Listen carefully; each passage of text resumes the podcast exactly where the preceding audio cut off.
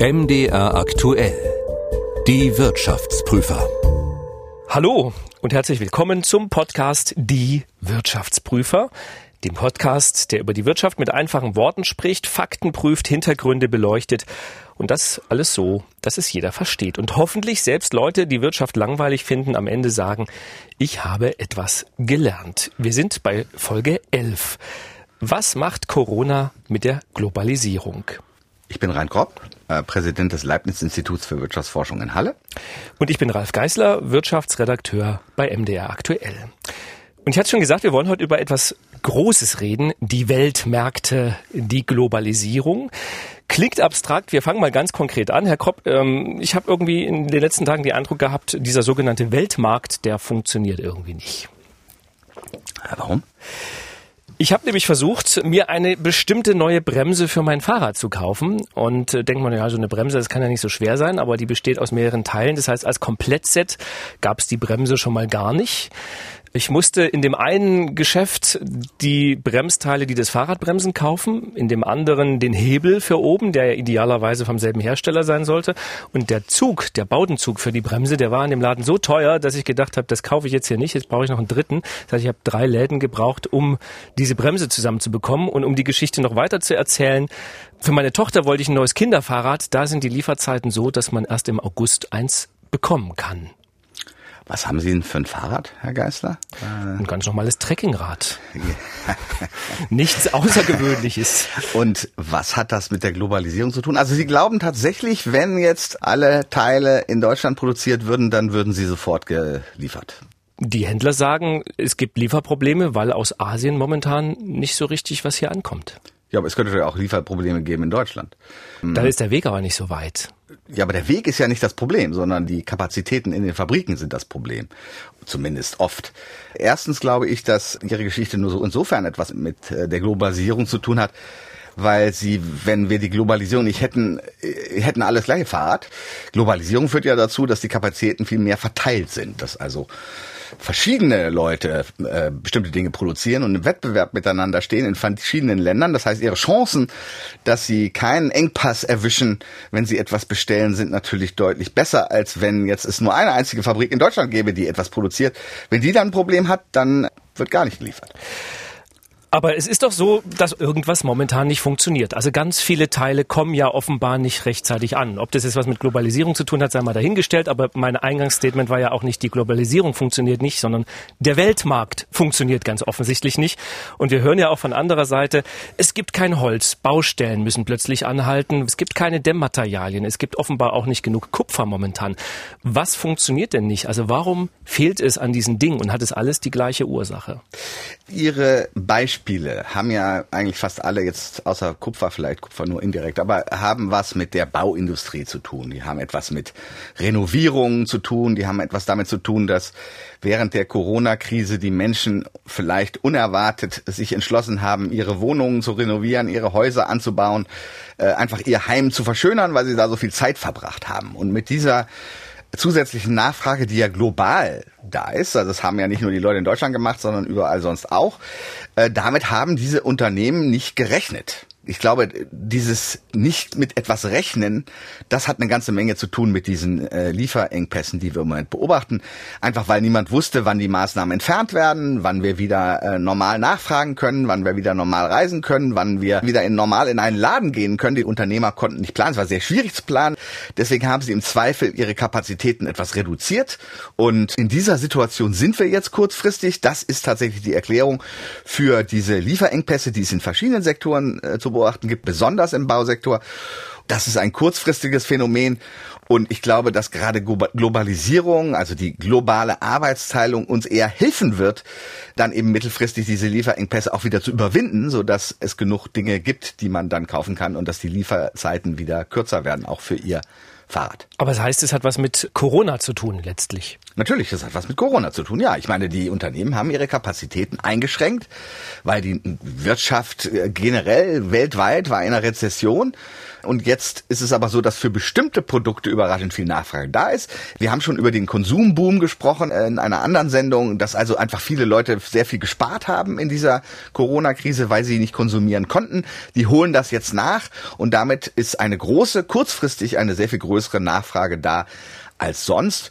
Und diese kurzfristig höhere Nachfrage steht einem kurzfristig geringerem Angebot gegenüber, einfach weil die Unternehmen aus Unsicherheit nicht so viele Kapazitäten vorgehalten haben und dadurch entstehen Preissteigerungen und Lieferengpässe. Wann hat das mit der Globalisierung eigentlich angefangen? Also seit wann sprechen Sie als Ökonom von Globalisierung? Also Ökonomen reden gar nicht so viel von Globalisierung. Das sind eher Journalisten, die von Globalisierung reden. Ich würde sagen, also ausgedacht haben die Journalisten das glaube ich nicht. Sie haben das bestimmt von Ökonomen übernommen, glaube ich. ähm, ich weiß nicht, wo das der Ausdruck Globalisierung herkommt hört sich in meinen Augen so nicht so fürchterlich nach Ökonomen an. Aber als eben die industrielle Revolution stattgefunden hat, also Mitte des 19. Jahrhunderts, hat man dann eben irgendwann angefangen, industriell etwas herzustellen.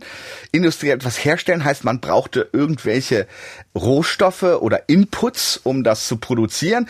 Diese Inputs konnten nicht lokal gewonnen werden. Das Eisen wurde nicht genau da abgebaut oder das Kupfer, sondern kam von irgendwo anders her.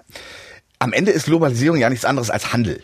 Wenn Länder miteinander handeln, durch die Welt, die ein bisschen zusammengewachsen ist, ist es eben global dieser Handel, aber selbst unter Marco Polo oder anderen, äh, die Seidenstraße, das waren alles Handelswege, wo verschiedene ähm, Dinge gehandelt wurden, die nicht zum Beispiel in Deutschland wuchs eben keine Nelken oder andere Gewürze oder Pfeffer. Das musste importiert werden. Wir haben dafür etwas exportiert. Da ist Handel und schon sind sie bei so etwas wie der Globalisierung. Also das heißt am Ende, jeder macht das, was er am besten kann oder verkauft das, was er am meisten hat und das weltweit und dadurch entsteht dann das, was wir Globalisierung nennen. Ja, wichtig ist jetzt, und da kommt jetzt wirklich ein ökonomischer Punkt, dass es nicht so sehr darum geht, was man am besten kann, sondern was man relativ am besten kann. Also, wir könnten in Deutschland auch Orangen anbauen. In Glashäusern. Äh, ich bin jetzt kein Landwirt. Ich weiß nicht, ob das besonders gut ginge, aber ich glaube, es ginge wahrscheinlich. Bloß es wäre halt wahnsinnig teuer. Äh, das heißt, es ist wahrscheinlich sinnvoller, diese Orangen aus Spanien äh, oder Süditalien zu importieren, wo sie eben einfach wachsen und relativ gut wachsen. Und dafür, dafür müssen wir aber mit irgendwas bezahlen. Also wir müssen den Italienern irgendwas liefern. Und wir sind vielleicht relativ gesehen besser darin, Autos zu bauen oder Maschinen zu bauen. Und so entsteht eben Handel und eine globale Arbeitsteilung, sodass die einzelnen Länder eben das tun, was sie relativ besser können. Ganz kurz, diese Geschichte mit den Orangen und den Maschinen ist ja sehr einfach zu verstehen, aber es geht eben im Moment auch darum, dass bestimmte Dinge eben billiger produziert werden können, gerade in Asien, als wir das können. Dafür können wir eben immer noch besser entwickeln, neue Produkte entwickeln und dadurch entsteht dann wiederum eine Arbeitsteilung und tatsächlich ein Wohlfahrtsgewinn für die Welt. Die Deutschen können übrigens auch sehr gut Fahrräder bauen. Fällt mir gerade ein, weil Sie vorhin sagten, die Deutschen bauen ja auch Fahrräder. Ich bin ja, ja. nicht unbedingt sicher, dass ihr Fahrrad unbedingt ein deutsches Produkt ist, aber ähm, naja, das Problem ist nicht das viele Fahrrad. interessante Fahrradmarken, die aber nicht alle aus Deutschland kommen. Das Problem ist ja nicht das Fahrrad, also das äh, zusammengebaut werden die ja immer in Deutschland, ne? Aber die Teile, also sozusagen die Bremse, die Schaltung, das kommt in der Regel alles aus aus China. Das kann schon sein. Und da liegt ich ich möchte Ihnen mal ein Beispiel geben man kann ja ausrechnen, wie viel ein Produkt teurer wäre, wenn es die Globalisierung nicht gäbe. Das hat, haben viele Leute gemacht, zum Beispiel fürs iPhone. Das ist so ein klassisches Produkt, wo man das tut. Das iPhone wird fast zu 100 Prozent irgendwo in China hergestellt. Komponenten kommen aber auch aus Vietnam und aus Malaysia und, und so weiter und so weiter. Und das Ergebnis ist, dass das iPhone ungefähr doppelt so teuer wäre wenn es nur in den USA hergestellt werden würde. Wenn es nur in Deutschland hergestellt würde, wäre es wahrscheinlich noch teurer, ähm, weil die Arbeitskosten in Deutschland höher sind als in den USA. Generell ist das eben der Vorteil der Globalisierung, dass Dinge tatsächlich deutlich billiger sind, weil am Ende der sie herstellt, der sie am günstigsten herstellen kann und nicht jeder selbst. Dabei ist das iPhone doch jetzt schon doppelt so teurer als vergleichbare Produkte in derselben da Qualität. Haben Sie vollkommen recht. Ich habe auch nur das iPhone-Beispiel gemacht, weil es da tatsächlich gute Berechnungen dazu gibt. So einfach ist das ja nicht auszurechnen. Ähm, aber jetzt da wäre es tatsächlich ungefähr das Doppelte. Jetzt sagen Sie, so habe ich Sie auch verstanden, Globalisierung ist erstmal grundsätzlich etwas, etwas Gutes. Natürlich. Nun gibt's ja durchaus Leute, und zwar nicht wenige, die sagen, vielleicht haben wir es eben mit der Globalisierung doch ein bisschen übertrieben. Und ich will nochmal auf dieses Beispiel kommen mit dem Holz. Also Holz ist in Deutschland ja knapp. Und das liegt aber eben nicht nur daran, dass viele Deutsche vielleicht in der Corona-Pandemie gerne was bauen wollen, sondern es liegt eben auch daran, weil Schiffsladungen voller Holz in die USA und nach China gehen. Dort boomt der Bau nämlich auch. Und die zahlen eben einfach mehr, die Amerikaner und die Chinesen. Und in Deutschland fehlt es dann eben, weil die Zimmerer sagen, also das, den Preis für das Holz, das Dreifache, das bezahle ich nicht. Und jetzt gibt es Stimmen, die sagen, wir brauchen einen Exportstopp für Holz. Also wir sollten es nicht mehr verschicken, sondern wir sollten es bei uns behalten. Ist das eine gute Idee? Naja, ganz klar, kurzfristig würde das möglicherweise dieses Problem lösen. Vielleicht nicht lösen, aber jedenfalls adressieren. Also äh, das Holz, was im Moment nach China und in die USA geht, ich weiß nicht, wie viel das ist, aber kommt mir irgendwie ein bisschen komisch vor. Zu viel. Insbesondere mit den USA kommt mir das ein bisschen seltsam vor. Aber ähm, sagen wir mal, das stimmt, was Sie sagen, dass das so ist. Es stimmt, ähm, dann würde kurzfristig, würde das kurzfristig das Problem lösen, langfristig eben natürlich nicht, weil eben möglicherweise irgendwas umgekehrt ist. Wir haben einen großen Boom, wir wollen mehr Holz und dann würden die Amerikaner eben natürlich auch sagen, wir behalten unser Holz für uns und jeder behält sein Holz für sich und äh, damit haben dann aber die armen äh, Länder, die nun gar kein Holz haben, ich weiß nicht, welche das sind, aber es gibt sicherlich welche, die nun weniger Wälder haben als Deutschland, hätten dann ein Riesenproblem und oder würden anders bauen, es würde zu Anpassungsprozessen führen. Ganz sicher wäre es mittelfristig so, dass das Hausbauen teurer würde und nicht billiger mit einem Exportbann. Würden denn sowas wie Ausfuhrzölle helfen? Also, dass man sagt, man macht für ein paar Wochen, ein paar Monate, macht man eben einen Zoll und dann ähm, hat man erstmal wieder Holz und dann kann man den ja wieder lockern. Naja, das Problem bei solchen Sachen ist eben, dass das Kettenreaktionen auslöst. Wenn Deutschland einen Exportzoll erhebt, dann werden das als Ausgleich die USA wahrscheinlich auch tun. Es würde eine Reaktion hervorrufen, was wiederum eine Reaktion hervorruft von deutscher Seite und so weiter. Das heißt, das würde, Ganze würde eskalieren. Es geht ja dann nicht nur um Holz, sondern auch um Chips oder Halbleiter oder andere knappe Güter. Wir können auf alles Mögliche da äh, Zölle erheben, Exportzölle, Importzölle, wie auch immer. Aber am Ende des Prozesses deutlich schlechter dran als vorher. Und deswegen sollten wir es auch lieber lassen. Es ist ja tatsächlich so, dass Zölle am Ende die Produkte teurer machen, ist ja auch logisch, ne? Weil wenn ein Staat Sachen mit Zöllen belegt, die er entweder verkauft oder die er einkauft, macht das das Produkt teurer und es würde am Ende wahrscheinlich weltweit den Handel bremsen. Sie grenzen in sich rein. Naja, ich sitze hier so ein bisschen wie so ein Affe auf dem Schleifstein, auf diesem Hocker, den Sie mir angedreht haben, Herr Geisler. Ist ein sehr ungemütliches äh, Podcast diesmal. Sie könnten sich ja auch hinstellen. Ja, aber das ist anstrengend. Also lange eine Stunde zu stehen. Ähm wir versuchen es ja in weniger als einer Stunde zu schaffen. Aber ja, ich verstehe, dass man auch mal sitzen möchte. Ich kenne kenn das Gefühl. Also das ist, das ist logisch. Und tatsächlich, wir hatten ja diese Debatte unter US-Präsident Donald Trump sehr stark, der ja immer wieder damit gedroht hat, äh, Strafzölle oder Zölle auf bestimmte Waren zu erheben, vor allem eben auch aus Waren, die ähm, aus, aus Europa kamen oder aus China.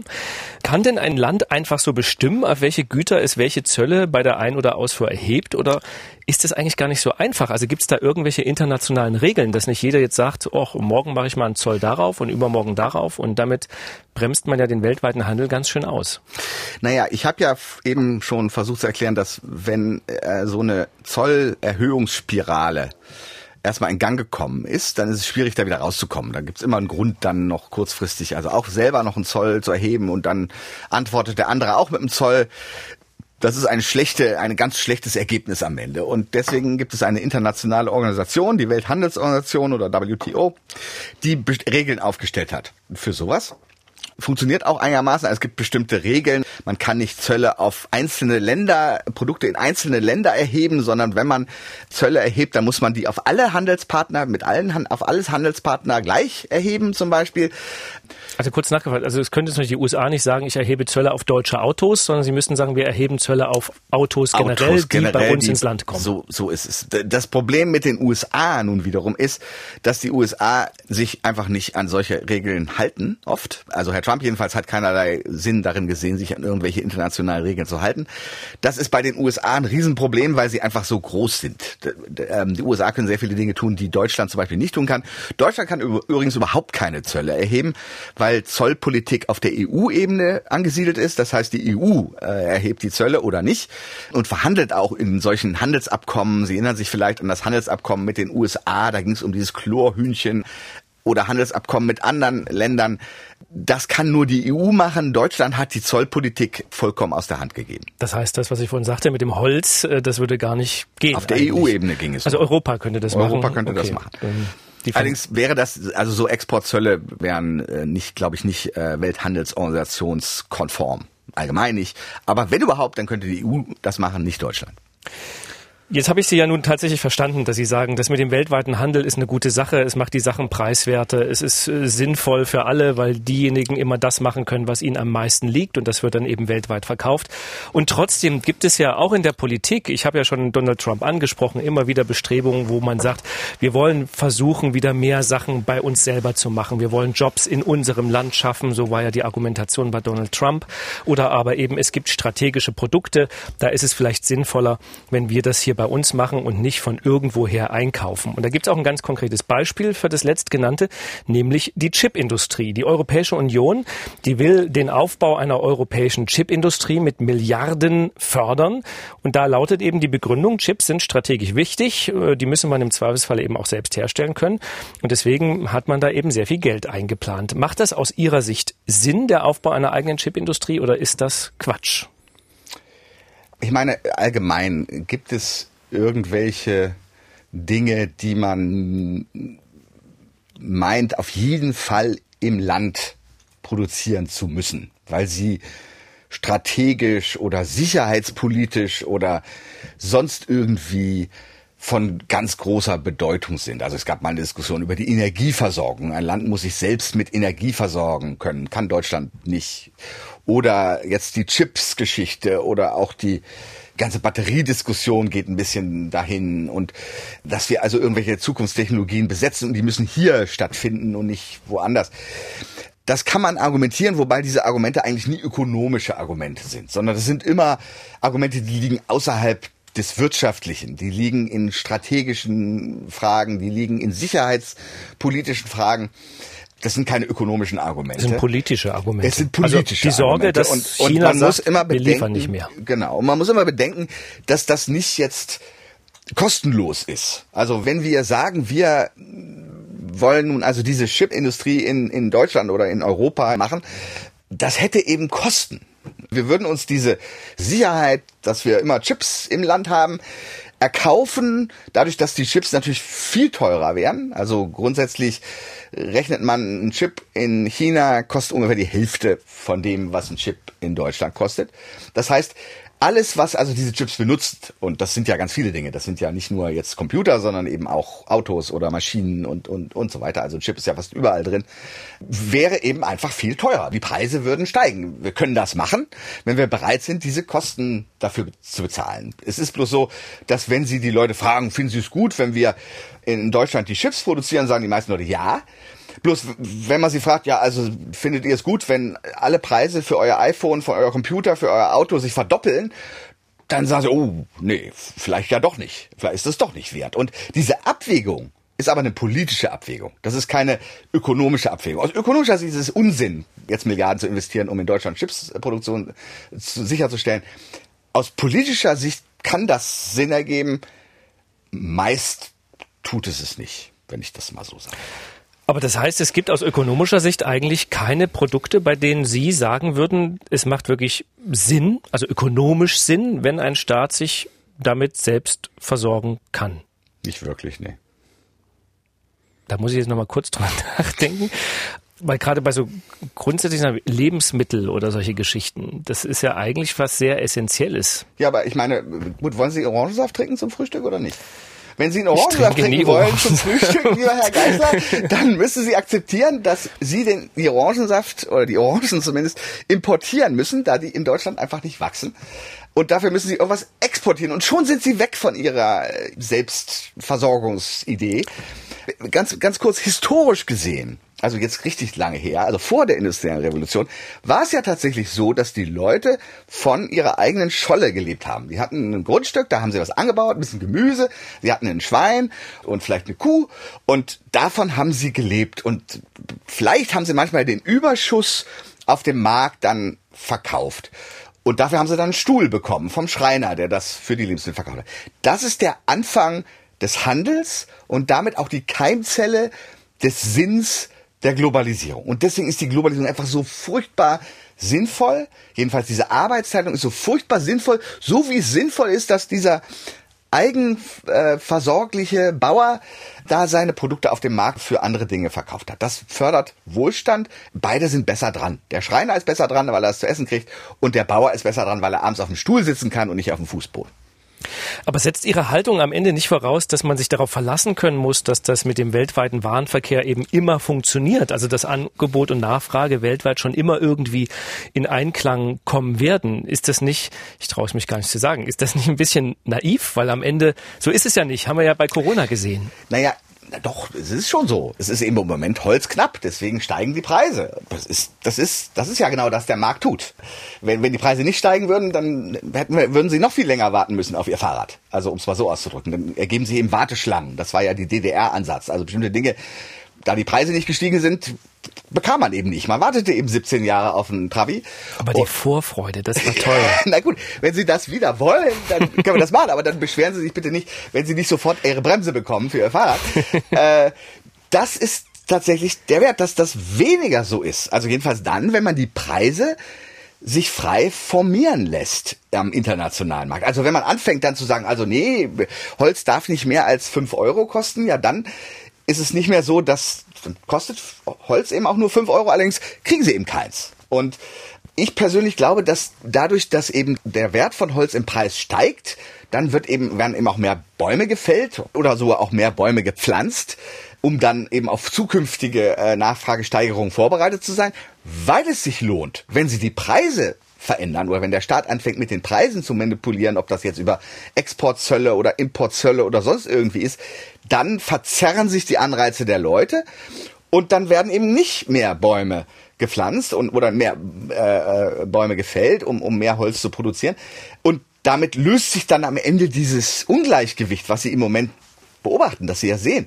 Das löst sich ja nur dadurch aus, dass die Leute einen Anreiz haben, eben das Angebot auszuweiten. Und das haben sie nur, wenn sie mehr dafür bekommen. Dann lohnt es sich, doch noch mal was zu machen. Übrigens, ein ganz wichtiger Punkt, den ich noch machen möchte, dass die Globalisierung zu Innovation führt. Ich habe einen Wettbewerber. Da ist plötzlich dieses Unternehmen in China oder sonst irgendwo, was etwas billiger produzieren kann, was ich gerade produziere. Und deswegen habe ich einen Anreiz als Unternehmen jetzt zu sagen, na gut, da muss ich mir was Neues ausdenken, was der da in China nicht kann.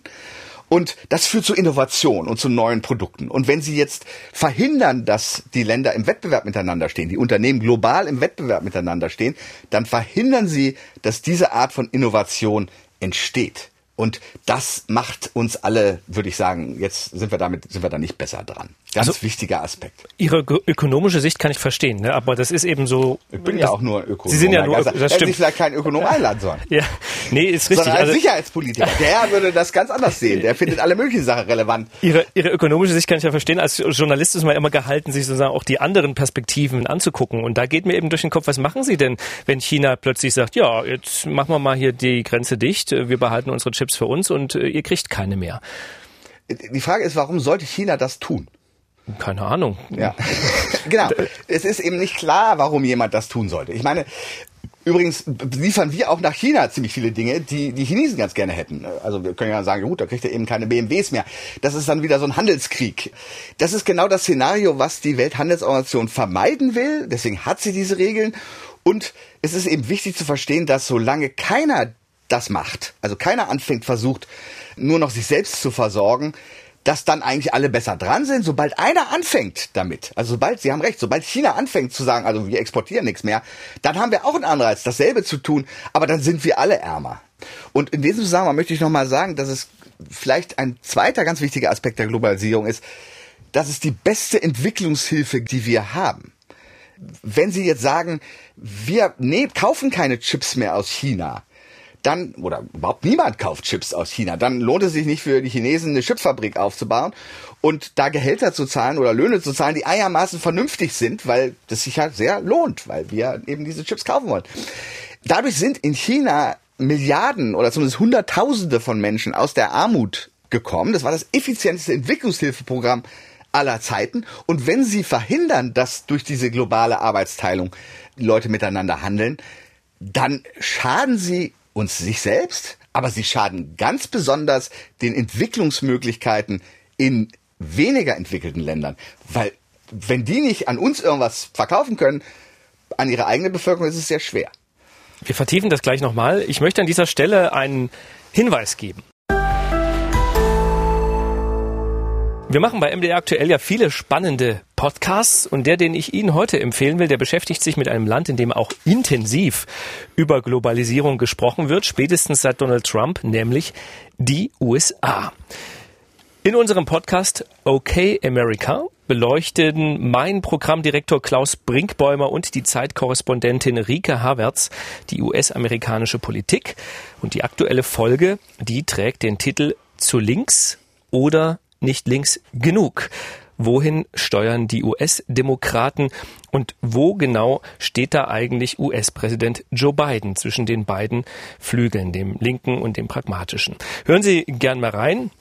Ganz nebenbei reden die beiden übrigens auch noch über die Zikaden in äh, Washington, also die Insekten, die da gerade die, die Hauptstadt laut, Herr Geisler, heimsuchen. sehr laut. Ich habe ja auch mal in Washington gelebt. Sie sehr haben laut. lange da gelebt. Fünf haben, Jahre. Haben Sie auch welche gegessen? Nein, ich, also ja, ich habe es mal probiert. Ich, ich, nicht mein Ding. In dem Podcast erfährt man nämlich auch, dass man die mit Schokolade Ja. auch essen kann. Das sind so ganz knusprig, aber irgendwie bin ich doch nicht drüber weggekommen, dass es einfach eine Zikade ist. Also es gibt noch schlimmere Sachen. Also in Thailand, da gibt es noch ganz andere Insekten, die die Leute essen.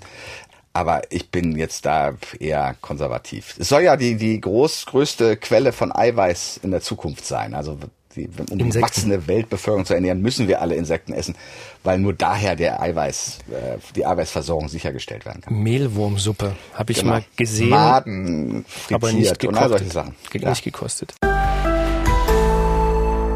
Würden wir einen Koch-Podcast machen, könnten wir das jetzt noch Da vertiefen. sollten wir, sollten wir mal anfangen. Nächste Folge geht's ums Kochen. Da reden wir, über, wir kochen uns eine, eine Madensuppe und äh, machen ein Mehlwurm-Soufflé.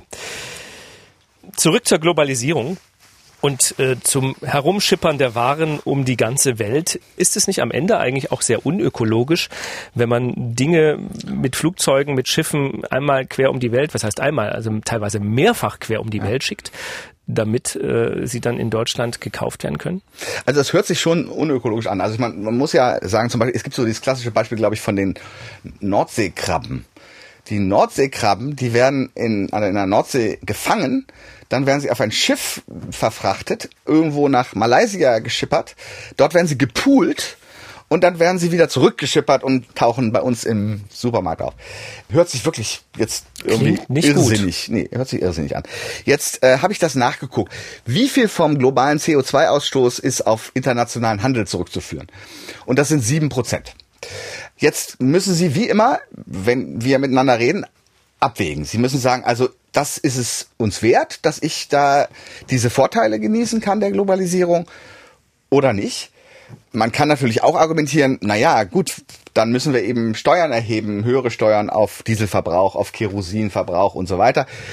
Tatsache ist, dass das schwierig ist im internationalen Kontext, weil die Schiffe natürlich eben rumfahren und die Flugzeuge und deswegen immer irgendwo hinfahren können, wo vielleicht einer dann sagt, ich erhebe aber keine Steuern und dann da sich volltankt. Das ist kompliziert. Das ist etwas, was man versucht. Aber ich glaube, grundsätzlich sind die Vorteile der internationalen Arbeitsteilung, wie ich es nennen würde, ich mag ja den Ausdruck Globalisierung nicht, wie ich gleich schon zu Anfang gesagt habe, äh, der internationalen Arbeitsteilung so viel größer, dass es diese sieben Prozent tatsächlich aufwiegt. Und wir sollten uns vielleicht eher um die 93 Prozent der CO2-Ausstoßes kümmern. Und das, das tun wir ja auch, das versuchen wir ja auch. Ich muss gestehen, dass sieben Prozent mehr sind, als ich dachte. Ich habe gelernt irgendwo mal, dass der gesamte Flugverkehr weltweit wohl um die, also unter fünf Prozent nur ausmacht. Mit der Begründung sagt dann eben immer irgendwie ein Flug-Airline-Chef, äh, das ist ja gar nicht so viel, wir müssen eigentlich gar nicht so viel machen. Ich glaube, das wenn geht hier auch sehr stark um den sagt- Schiffsverkehr. Also wir, Ja, ja. Wir, wir reden ja, wenn, wenn wir hier über Globalisierung reden, natürlich gibt's auch Dinge, die werden per Flugzeug äh, um die Welt geschippert, also gerade wie Fisch zum Beispiel, frischer Fisch, der kann man nicht so lange, kann ja nicht wochenlang auf dem Schiff äh, sein. Aber die große Masse der Produkte werden ja per Schiff, Containerschiff, riesigen Containerschiffen durch die Welt. Das hat man ja jetzt gesehen im Suezkanal, als das äh, da gesperrt war durch dieses querstehende Schiff. Und ich glaube, daher kommt dieser relativ hohe äh, Ausstoß. Das ist ja dann Diesel, denke ich mal. Das überwiegend, glaube ich, werden die fahren die mit Diesel diese Schiffe. Ich bin da nicht so sicher, aber ich glaube Schiffsdiesel. Glaub, und das ist die große Menge des des äh, CO2-Ausstoßes. Sieben Prozent ist schon, ist schon was, aber 93 Prozent sind andere. Äh, Verursacher und vielleicht ist es einfach, sich um die anderen Verursacher zu kümmern. Schiffsdiesel und Schweröl. Also ich glaube vor allem Schweröl, wenn ich jetzt nochmal drüber nachdenke, wird genutzt. Gut, man kann natürlich jetzt sagen, das Land, was eine Technologie entwickelt, diese Schiffe fahren zu lassen, ohne dass man so viel CO2 emittiert, das hat dann wahrscheinlich im globalen Handel wieder einen Vorteil. Naja, es gibt ja schon so Versuche. Ne? Ich glaube, es gibt schon so, so sonnenenergiebetriebene Schiffe. Die Effizienz dieser Solarpaneele ist ja viel besser geworden. Und natürlich, wir können natürlich zurückgehen zu Segelschiffen. Die wurden ja mit Windenergie betrieben. Aber der Wind bläst eben nicht immer so zuverlässig. Manchmal kommt ich glaube schon, dass da ja. sich auch was tun wird. Also ich meine jetzt ein batteriegetriebenes Containerschiff kann ich mir jetzt nicht vorstellen, aber ich denke schon, dass auch da tendenziell sich der Ausstoß reduzieren wird. Aber im Moment jedenfalls sind wir so bei rund sieben Prozent. Ökologischer Fußabdruck, sieben Prozent des weltweiten CO2-Ausstoßes. Ich habe es ja versucht, immer schon ein bisschen unterzubringen. Es gibt ja an der Globalisierung immer wieder Kritik. Und bei den Deutschen ist es ganz interessant. Da wird regelmäßig gefragt, wie die Deutschen denn so die Globalisierung sehen. Und es gibt eine Umfrage des CIVE-Instituts für den Spiegel. Und die haben mehrfach gefragt, einmal im Jahr 2017, im Mai. Da sagten zwei Drittel in der Umfrage, sie sähen die Globalisierung als Chance und nur ein Drittel sah darin eher ein Risiko. Und ganz interessant, im Mai 2020 hatte sich dieses Verhältnis umgekehrt. Also eine große Mehrheit, zwei Drittel sagten, sie sähen in der Globalisierung eher ein Risiko. Verstehen Sie dieses wachsende Unbehagen? Ich denke schon, ja. Da gibt's auch eine ganze Reihe von Aspekten. Erstens ist es natürlich so, dass Deutschland allgemein jetzt immens von der Globalisierung profitiert, einfach deshalb, weil wir sehr viel exportieren. Also wir exportieren ja mehr, als wir importieren. Und das ist natürlich Teil der Globalis Globalisierung. Also da gäbe es ja sonst keine Nachfrage nach den Autos und den Maschinen und, und was wir sonst noch so alles äh, exportieren. Das haben die Leute immer als Chance gesehen. Jetzt muss man auch sagen, dass der Aufstieg von China in den letzten 20 Jahren rund von einem Entwicklungsland in ein Industrieland natürlich einfach über die Größe und dadurch, dass China in ganz vielen Sektoren wettbewerbsfähig geworden ist. Und äh, wettbewerbsfähig ist eigentlich so ein Ausdruck, den Ökonomen lieben, aber natürlich, wenn ich in der Situation bin und ein Unternehmen habe oder für ein Unternehmen arbeite, was plötzlich einen Wettbewerber hat, der irgendwie alles billiger kann, dann ist das alles andere als ein schönes Gefühl. Es mag jetzt ökonomisch dazu führen, dass ich mehr innoviere, dass ich neue Sachen erfinde, dass ich neue Ideen generieren muss, aber es führt eben auch dazu, dass bestimmte Unternehmen pleite gehen und ausscheiden und die Wirtschaft sich neu orientieren muss. Und das ist schmerzhaft. Und diesem Druck ausgesetzt zu sein ist glaube ich nicht angenehm. Und ich glaube einfach in den letzten 20 Jahren hat dieser Druck sehr stark zugenommen und die Leute sehen nicht nur aus, ja toll, dass wir unsere Autos nach China verkaufen können, sondern sie sehen eben auch, oh, da ist aber der in China, der kann alle möglichen Sachen ziemlich billig produzieren und ich weiß nicht, wie ich da überhaupt mithalten soll. Und dieser Stimmungswandel, den gab es in vielen Ländern, in Deutschland, in Amerika. Trump ist ein Ergebnis dieses Stimmungswandels. Man hat dann eher die Risiken gesehen als die Vorteile. Jetzt speziell diese Umfrage war ja im, im Frühjahr 2020, 20. also mhm. zu Beginn der Pandemie, wo also sozusagen die Pandemie ursächlich aus Wuhan sich über die ganze Welt verteilt hat.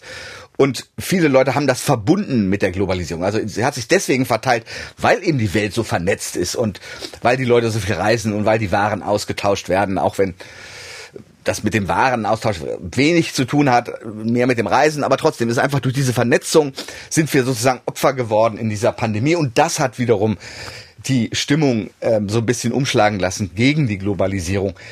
Aber ich denke auch mal, das wird sich widerlegen. Sie sagen, die Vorteile überwiegen die Vorteile überwiegen. Ganz klar. Nun gibt es ja aber trotzdem negative Auswüchse. Denken wir an die Frauen in Bangladesch, die unter unwürdigen Bedingungen für uns die T-Shirts nähen, die dafür sehr wenig Geld bekommen, die wirklich erbärmlich leben, damit wir billig T-Shirts kaufen können. Genau dasselbe bei der Schokolade. Ne? Kinderarbeit bei Schokolade. Wie bekommt man denn solche Auswüchse eingehegt? Wenn Sie sagen, prinzipiell ist das gut, muss man ja trotzdem sich Gedanken machen, wie kriegt man solche negativen Sachen irgendwie gebändigt? Also Bangladesch ist insofern kein besonders gutes Beispiel für diese Sache, weil sich in Bangladesch in den letzten zehn Jahren so wahnsinnig viel getan hat. Also Bangladesch ist ein Beispiel für den Erfolg der Globalisierung. Also das Wohlstandsniveau in Bangladesch hat sich dramatisch verbessert, die Löhne haben sich dramatisch verbessert und in Bangladesch werden auch nicht nur noch T-Shirts produziert, sondern eben auch technologisch fortgeschrittenere Produkte das ist eben immer so diese Balance. Und deswegen haben wir jetzt gerade äh, oder versuchen gerade ein neues Lieferkettengesetz zu verabschieden, also wo die Unternehmen dazu angehalten werden, unter Strafe zu überprüfen, unter welchen Bedingungen ihre Produkte, die sie kaufen, um zu verwenden, um in ihrer Produktion, unter welchen Bedingungen die hergestellt werden. Und, und ob das faire Löhne sind und ob da vernünftige Arbeitsbedingungen herrschen, etc. Man versucht das. Und es ist unglaublich wichtig, dass man da die richtige Balance findet. Also man kann nicht sagen, also wir machen jetzt einen globalen Mindestlohn wie in Deutschland. Überall müssen die Leute 12 Euro in der Stunde verdienen. Dann machen wir natürlich die Chancen dieser Länder vollkommen zunichte. Das heißt, die Bedingungen können nicht gleich sein. Sie können nicht genauso sein wie Deutschland, sondern man muss ihnen auch irgendwie noch eine Chance geben. Dass es jetzt zu unwürdigen, in unwürdigen Bedingungen produziert wird, ist natürlich auch nicht gut. Das heißt, diese Balance, und das versucht man mit diesem Lieferkettengesetz zu erreichen. Das Problem ist nur, dass es und ich bin da jetzt kein juristischer Experte, aber dass am Ende die Privathaftung wurde ausgeschlossen. Das heißt, die, die müssen zwar dann strafrechtlich sich verantworten, die Unternehmen, aber das führt dann zu sehr relativ kleinen Geldstrafen. Privatrechtlich kann es sein, dass da Schadensersatzforderungen kommen. Ähm, das sind richtig große Beträge und das würde die Unternehmen wirklich davon abhalten, da sowas zu tun. Und es, außerdem ist es sehr schwierig, das wirklich einzuklagen unter diesem Gesetz. Das heißt, die meisten Leute sagen, ja, das ist schön gedacht und hört sich auch schön an aber wird in der Realität relativ wenig ändern. Das ähm, heißt, das Lieferkettengesetz, wie es jetzt beschlossen ist, wo man sagt, künftig haften Unternehmer oder Firmen, da bin ich mir nicht so ganz sicher, ob jetzt nur der Unternehmer oder die Firma als Ganzes haftet. Wenn im Ausland Ihr Partnerunternehmen zum Beispiel durch Kinderarbeit Geld verdient, äh, das finden Sie prinzipiell einen guten Gedanken, aber es ist nicht gut gemacht oder was ist jetzt? Da ist es schwierig gut zu machen. Ne? Also es ist schwierig, da jetzt nicht einen zahnlosen Tiger zu produzieren am Ende ist der Einzelne, glaube ich, da auch sehr stark gefragt. Also ich glaube, wenn Sie ein T-Shirt sehen, was ein Euro kostet, dann sollten Sie sich schon überlegen, wie jemand ein T-Shirt für einen Euro produzieren kann und es vielleicht nicht kaufen. Wenn Sie irgendetwas sehen, was besonders billig ist, also die Leute tun das nicht, aber sie sollten dann darüber nachdenken, naja, also wenn das so billig ist, wie kann das denn noch mit einem vernünftigen Lohnniveau produziert worden sein? Und es ist es auch im Zweifel nicht. Und das heißt, wenn man bei seinem Konsumverhalten auf vernünftige Qualität und die Relation der Preise achtet, ich glaube, dann kann man einen größeren Beitrag leisten als jedes Gesetz. Ich habe mich gefragt, ob dieses wachsende Unbehagen an der Globalisierung vielleicht auch damit zu tun hat, dass ja eine Illusion geplatzt ist.